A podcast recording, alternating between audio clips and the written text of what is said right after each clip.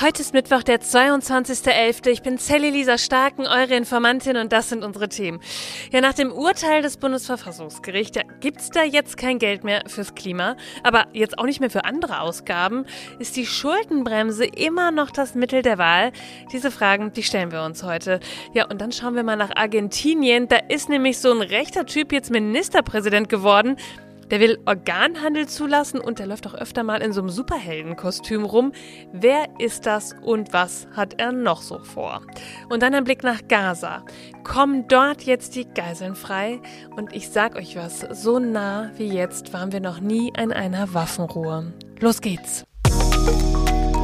Die Informantin. News erklärt von Sally Lisa Stark. Hallo, schön, dass ihr wieder dabei seid heute an diesem wunderschönen Mittwoch, Mitte der Woche, so wird das Samstag das jetzt nennen. Und bevor jetzt ja am Donnerstag der Donner kommt, ich weiß nicht, wer von euch das alles kennt, ja, schauen wir uns doch mal lieber schnell die News an. Da ist so einiges los. Das war ja ein Ding letzte Woche, oder? Mit den 60 Milliarden Euro. Das Geld, das die Bundesregierung eigentlich für den Kampf gegen Corona nutzen wollte, ja, das aber nicht mehr so wirklich gebraucht hat. Ja, aber weil die Kredite eben eh schon irgendwie gelaufen sind, haben sie sich gedacht, ja, dann nehmen wir das Geld doch eben für den Klimaschutz. Ist ja auch gut angelegt. Geld ist Geld und dann können wir ja was ausgeben. Tja, ist eigentlich ein schöner Plan. Ist ja so, als würden wir einen Kredit für ein Auto aufnehmen und dann brauchen wir das doch nicht mehr, weil vor unserem Haus eine Bushaltestelle gebaut worden ist. Dann denken wir, ach ja, jetzt ist das Geld ja schon auf unserem Konto und wir können da jetzt ja was mitmachen, machen wir halt den Garten schön. So einfach ist das nur leider nicht in der Bundesregierung. Die Ampelregierung hatte zwar alles ganz genau im Nachtragshaushalt 2021 geändert und es auch offiziell umgewidmet, die CDU hat sich aber gedacht, nee, nee, nee, wir haben eine Schuldenbremse, liebe Ampelregierung. Wir können nicht einfach so Schulden machen und dann auch noch für ein ganz anderes Thema hier. Und deswegen haben sie geklagt vom Bundesverfassungsgericht. Und damit haben sie jetzt letzte Woche Recht bekommen. Das Bundesverfassungsgericht hat geurteilt, dass der Bund zur Bekämpfung der Corona-Krise gedachte Gelder nicht für den Klimaschutz nutzen darf. Es gehe dabei wohl um die Wirksamkeit der Schuldenbremse. Das sagte die Vorsitzende Richterin des Zweiten Senats, Doris König, bei der Verkündung. Ja, es ist das erste Mal, dass Karlsruhe jetzt auch was zur Schuldenbremse gesagt hat. Demnach hat der Gesetzgeber zwar einen Spielraum, wie er mit einer Notlage umgehen will und durfte also auch 2021 ausnahmsweise mal Schulden machen. Aber das Gericht sagt jetzt eben auch, er hätte besser begründen müssen, also der, der Bund, warum später die Mittel für das Klima ausgegeben werden sollten und warum das jetzt dann auch helfen könnte, die Corona-Folgen abzumildern. Wegen der Notfallsituation während der Corona-Pandemie, da hatte der Bund den Haushalt 2021 ja nachträglich in Form einer Kreditermächtigung um 60 Milliarden Euro aufgestockt. Ja, und in solche außergewöhnlichen Situationen ist es eben auch trotz Schuldenbremse möglich, Kredite aufzunehmen, sonst nämlich eben nicht. Und der Fraktionsvizevorsitzende von der Union, also von der CDU, Matthias Mittelberg, der hatte bei einer mündlichen Verhandlung im Juni gesagt, ja, die Schuldenbremse, die brauche auch so eine wirkliche Bremswirkung, damit nicht immer wieder Vorratskassen angelegt werden können und man sich da irgendwie so dran vorbeischummeln kann. Die große Frage ist jetzt aber, okay, was steht denn nun eigentlich alles alles auf dem Spiel, wenn diese 60 Milliarden Euro ja irgendwie schon verplant waren. Und das schauen wir uns mal kurz an. Die Bundesregierung und auch der Bundestag, die hatten da einige schöne Pläne. Aber Bundesfinanzminister Christian Lindner, der tritt so richtig auf die Bremse und sagt, wir verhängen Haushaltssperren. Die Bundesregierung schätzt die Auswirkungen des Urteils des Bundesverfassungsgerichts also noch ein bisschen ernster ein, als wir bislang vielleicht angenommen haben. Bundesfinanzminister Christian Lindner, der weitet die für den Klima- und Transformations Fonds, für den war das Geld jetzt theoretisch ja vorgesehen, der KTF, so wird es abgekürzt. Ja, da hat er eine Haushaltssperre angekündigt und die hat er jetzt ausgeweitet auf den aktuellen gesamten Etat des Jahres 2023. Dies geht aus einem Schreiben von Lindners Staatssekretär Werner Gatze hervor und das hat der Süddeutschen Zeitung vorgelegen. Konkret geht es um sogenannte Verpflichtungsermächtigungen, so nennt man das. Und die erlauben einer Verwaltung bereits für künftige Jahre Zahlungsverpflichtungen einzugehen einzugehen. Und das auch bei mehrjährigen Vorhaben. Und das ist nun gerade eben nicht mehr möglich. Man muss sagen, in bestehende Verpflichtungen greift diese Haushaltssperre nicht ein. Also alles, was schon irgendwie so richtig dingfest gemacht worden ist mit Unterschrift, das wird es weiter geben. Aber nur Zusagen, die es so politisch gegeben hat, die sind wahrscheinlich nicht rechtlich abgesichert. Und da kann es jetzt ganz schön wackelig werden für manche Vorhaben. Zum Beispiel hatte Wirtschaftsminister Habeck vor, hier Chipfabriken anzusiedeln und da riesige Investitionen reinzuschießen. Unternehmen sollte es zum Beispiel auch möglich gemacht werden, auf grünen Stahl umzustellen. Und wenn wir mal so ein bisschen auf E-Autos schauen, da gab es auch einige Sachen, zum Beispiel Subventionen für den Bau von Batteriezellenfabriken. Die sollten daraus auch finanziert werden. Das ist ein ganz schön prominentes Beispiel, das es da gibt. Zum Beispiel das geplante Werk des schwedischen Herstellers Northvolt im schleswig-holsteinigen Heide. Ja, ein Förderbescheid ist da bislang nicht erteilt worden, weil das grüne Licht der EU-Kommission noch gefehlt hat. Und das ist jetzt ja fraglich, was da passiert. Und genauso auch die E-Auto-Förderung. Das könnte für euch auch interessant sein. Gerade noch letztens mit einer Freundin darüber gesprochen, die sich ein E-Auto gekauft hat und natürlich auf diesen Umweltbonus hofft. Den soll es ja geben für die Anschaffung eines E-Autos. Ja, und dieser Umweltbonus, der wird seit vergangenem Jahr eben auch aus diesem Klimafonds gerade finanziert. Sollte die Förderung künftig wegfallen, wäre das für ja, alle Verbraucher irgendwie eine schwierige Sache.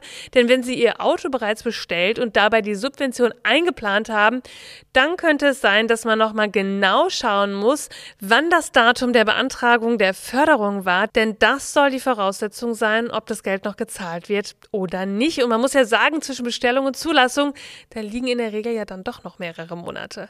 Und dann auch die Deutsche Bahn, die steht da auch auf wackeligen Füßen für die Bahninfrastruktur.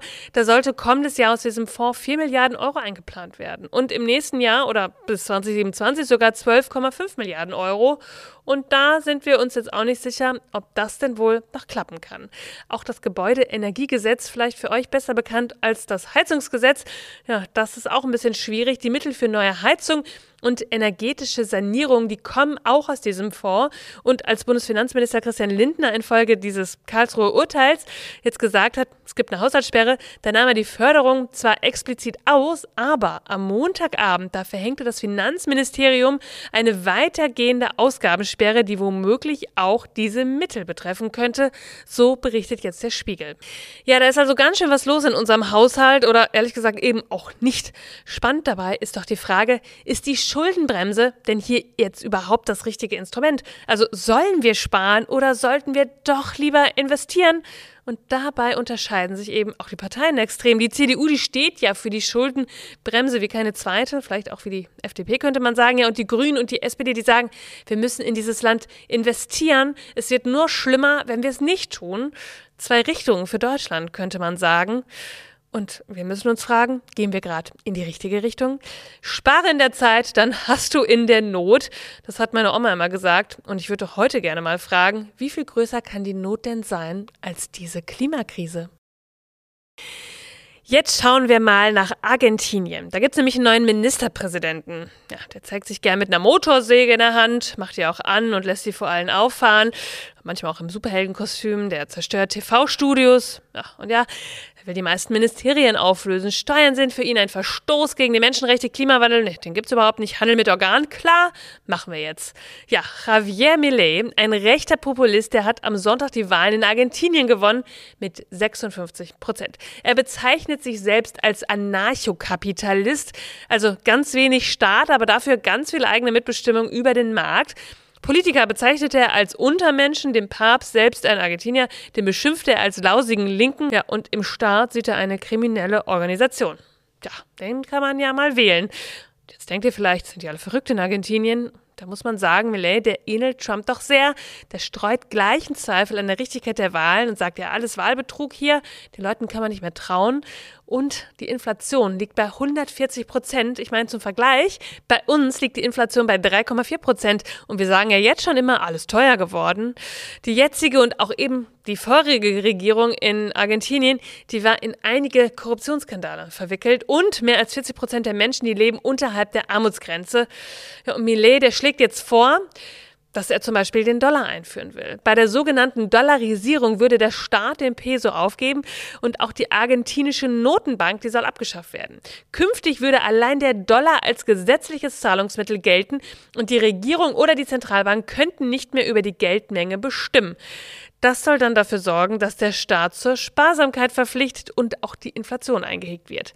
Ja, gerade die jungen Leute denken bei diesen Plänen, die er vorstellt, wir brauchen eine Veränderung. Und zwar eine radikale, einen radikalen Wechsel und sie haben die ehemalige Militärdiktatur auch nicht miterlebt.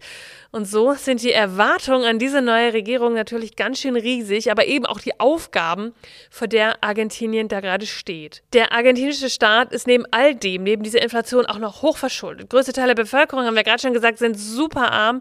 Die Gesellschaft ist also total gespalten. Und da passiert es relativ schnell, dass man so einem Mann wie dem Millet glaubt und ihn wählt. Aber das wird auch zu Widerstand führen. Das kann ich euch jetzt schon sagen und das sagt auch die Presse. Sowohl in der argentinischen Abgeordnetenkammer als auch im Senat ist die neue Regierung weit von einer eigenen Mehrheit entfernt. Ja, und darum auch massiv auf die Unterstützung anderer Parteien angewiesen. Besonders bei umstrittenen Gesetzesentwürfen und Reformvorschlägen wird es also schwer werden, eine Mehrheit zu organisieren. Ja, und dazu gibt es in Argentinien auch ganz schön viele starke Gewerkschaften und auch gut organisierte Sozialverbände, die jetzt sagen, nee, also das, was der hier alles will, das wollen wir auf keinen Fall. Wir organisieren groß angelegte Demonstrationen und Streiks. Ich glaube, wir werden da in nächster Zeit noch mehr aus Argentinien hören und ich bin mir da ehrlich gesagt sehr sicher. Und dann schauen wir zum Schluss noch nach Israel und Gaza. Israels Premierminister Netanyahu, die Hamas und der Vermittler in Katar, die melden übereinstimmend große Fortschritte bei den Verhandlungen über einen Austausch mehrerer Geiseln gegen palästinensische Gefangene.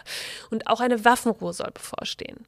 Ja, und das alles könnte sich sogar in den nächsten Stunden entscheiden. Zum Redaktionsschluss dieser Folge um 20.30 Uhr, da gab es noch keine Ergebnisse. Ich verlinke euch aber mal einen Live-Blog und hoffe, dass wir morgen mehr wissen. Auf Instagram Instagram werde ich euch auf jeden Fall morgen auf dem Laufenden halten und wenn es riesige Neuigkeiten gibt, machen wir vielleicht auch eine Folge dazu. In Gedanken sind wir gerade genau dort, in Gaza und in Israel und wir hoffen. Ihr Lieben, das war schon wieder für diesen Mittwoch. Ihr findet wie immer alle Quellen und Informationen in den Shownotes. Informiert euch selbst, sprecht darüber, bildet euch eure eigene Meinung und schreibt mir, wenn ihr Fragen habt, bewertet diesen Podcast. Ich freue mich über jede Rückmeldung, ich freue mich wirklich über jedes Feedback und auch über jeden Themenvorschlag, denn davon lebt dieser Podcast. Er lebt von euch und von eurem Zuhören, eurem Mitmachen, eurem Zusammenverstehen. Schön, dass ihr dabei seid. Wir hören uns Freitag wieder, denn irgendwas passiert ja immer. Bis dann. Die Informantin. News erklärt von Sally Lisa Starken. Eine Produktion von Sally Lisa Starken. Redaktion Sally Lisa Starken. Ton Marius Fraune. Und Schnitt Alexander Horst.